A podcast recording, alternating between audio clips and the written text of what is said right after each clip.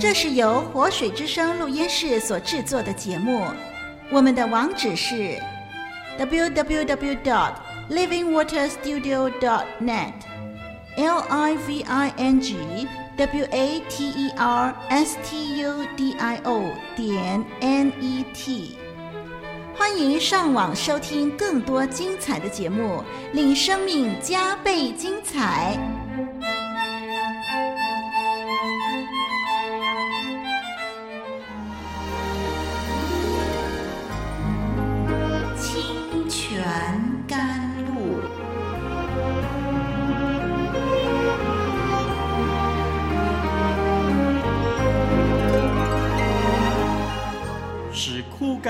水之地得到滋润，叫郁闷无助之心得着安慰，令软弱疲乏之灵得以更新。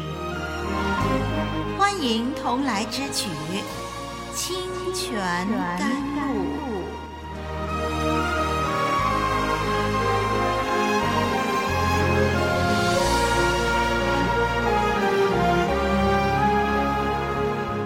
众朋友，欢迎您来到活水之声网站，我是林丽文。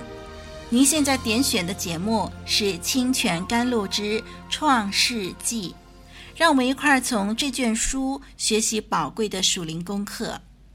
今天我们要一起来探讨《创世纪》第九章第一到第七节，《创世纪》第九章第一到第七节。请听例文，把它念出来。神赐福给挪亚和他儿子，对他们说：“你们要生养众多，遍满了地。凡地上的走兽和空中的飞鸟，都必惊恐惧怕你们；连地上一切的昆虫，并海里一切的鱼，都交付你们的手。凡活着的动物，都可以做你们的食物。”这一切我都赐给你们，如同菜蔬一样。唯独肉带着血，那就是他的生命，你们不可吃。流你们血害你们命的，无论是兽是人，我必讨他的罪。就是像个人的弟兄也是如此。凡流人血的，他的血也必被人所流，因为神造人是照自己的形象造的。你们要生养众多，在地上昌盛繁茂。好，我们读到这儿。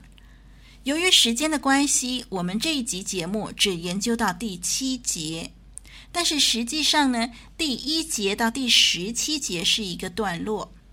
这段的经文从第一节到第十七节，强调了神与人立约是出于神的主动。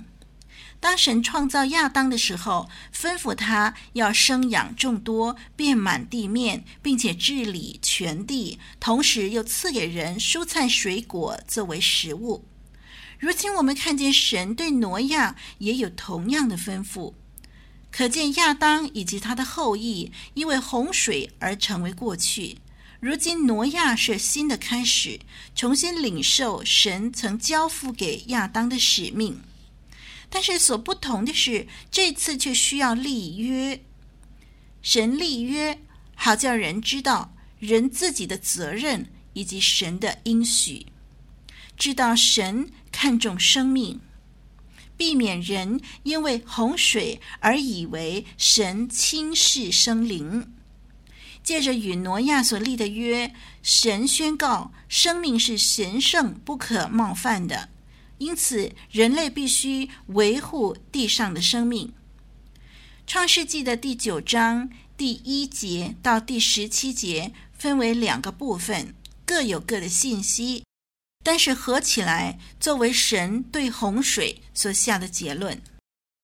今天我们先谈第一部分，就是第一节到第七节。在这七节的经文当中，包括了神给挪亚以及全人类三条命令。第一条命令在第一节，要人生养众多，遍满地面。所有的人既然已经被毁灭了，所以当然要增添人口了。在这第一条命令，在第七节呢，又重申一次。那第二条命令呢，就是关于人跟吃肉的关系。人可以管理动物界，并且可以吃肉，可是先要把血去掉。血象征生命，所以在献祭方面，血是很重要的。注意，这第二条命令，神对亚当也提过。呃，亚当及他的后裔可以管理动物，但是却没有说可以吃肉。在这个呃对挪亚的时候呢，却加了一条，就是他们是可以吃肉的。接下来我们看第三条命令，这是在第五节到第六节，这是关于流人血的命令。神禁止谋杀，杀人的要被定死罪。死刑这个条例不是要贬低生命的价值，而是要强调生命在神眼中是宝贵的。洪水以后，人们可能会认为神轻看生命，但是从神对挪亚的命令和所立的约，就显示情形正好相反了。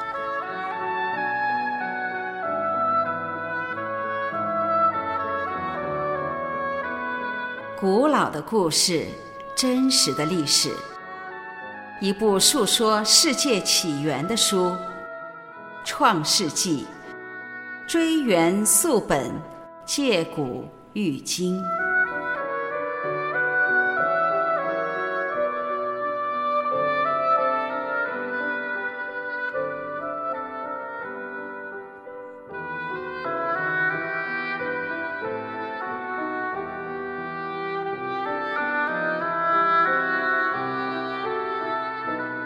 让我们逐一来分析经文。第一节，我们看到神赐福给挪亚和他的儿子。刚才我们说，神给挪亚和他的后裔三条命令。第一条是要人生养众多，遍满地面。我们发现圣经在这里说神赐福。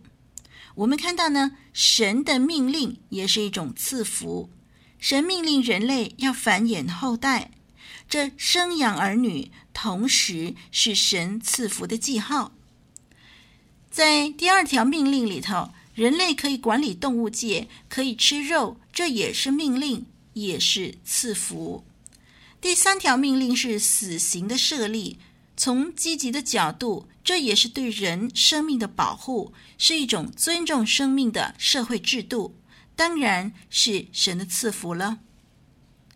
的确，在圣经的众多命令里头，都包含了神无比的智慧与慈爱。人如果是从神赐福的角度来领受神的命令，就不会觉得这个命令太沉重，以致无法遵守。如果人有属灵的洞察力，能够体会神命令背后的意义和价值，就会欢喜快乐地遵守命令了，不是吗？即使有些命令我们并不明白其中的意义，但是由于我们信任神的慈爱和智慧，那我们也就乐意遵守他的命令了。我们接着看第二节吧，在第二节神说。凡地上的走兽和空中的飞鸟，都必惊恐惧怕你们。由于第三节谈到人类可以杀生吃肉，所以动物会惧怕人类。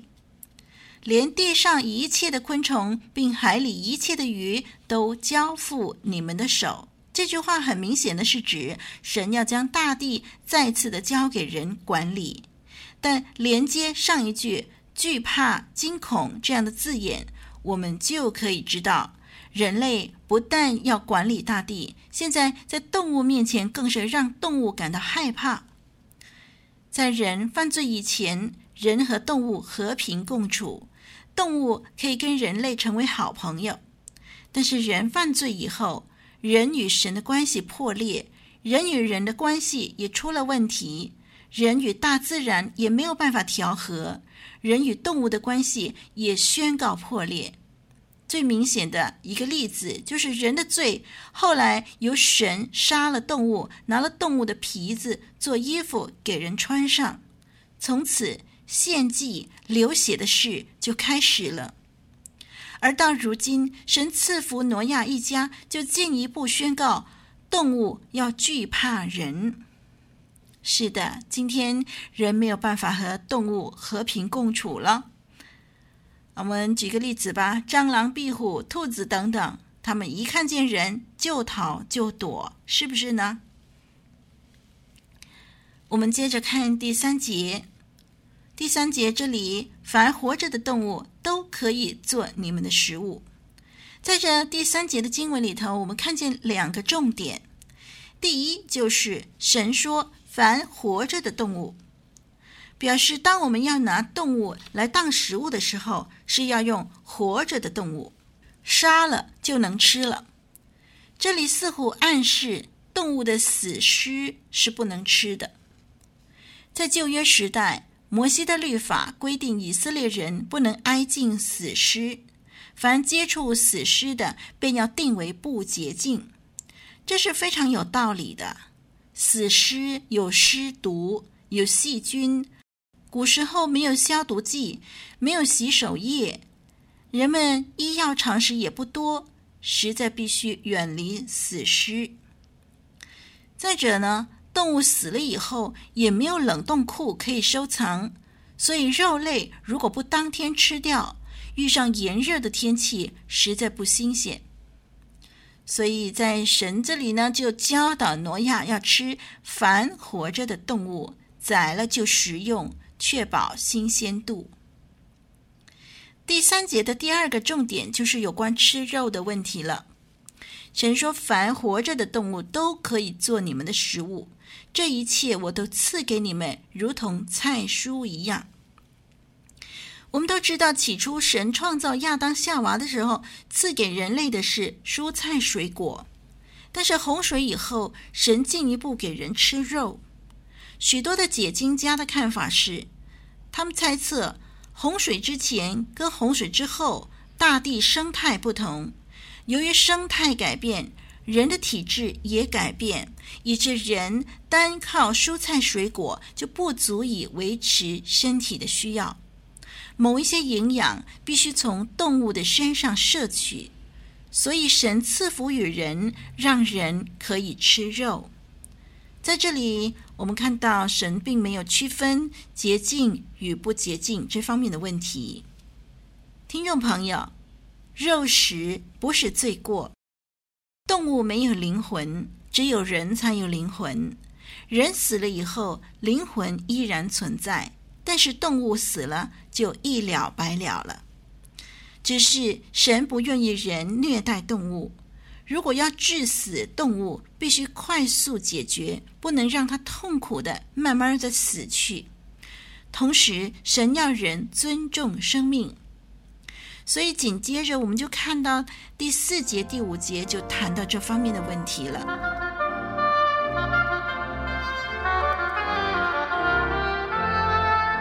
一句诚恳的分享，一生宝贵的学习，清泉甘露，与你同奔天路，共享主恩。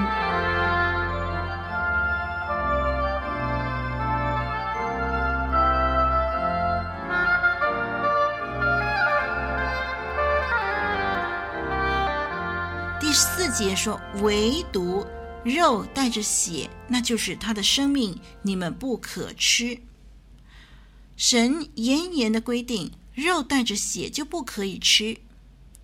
在利未记第十七章第十到第十四节，利未记十七章第十到第十四节那里强调，血和生命之间有密切的关系。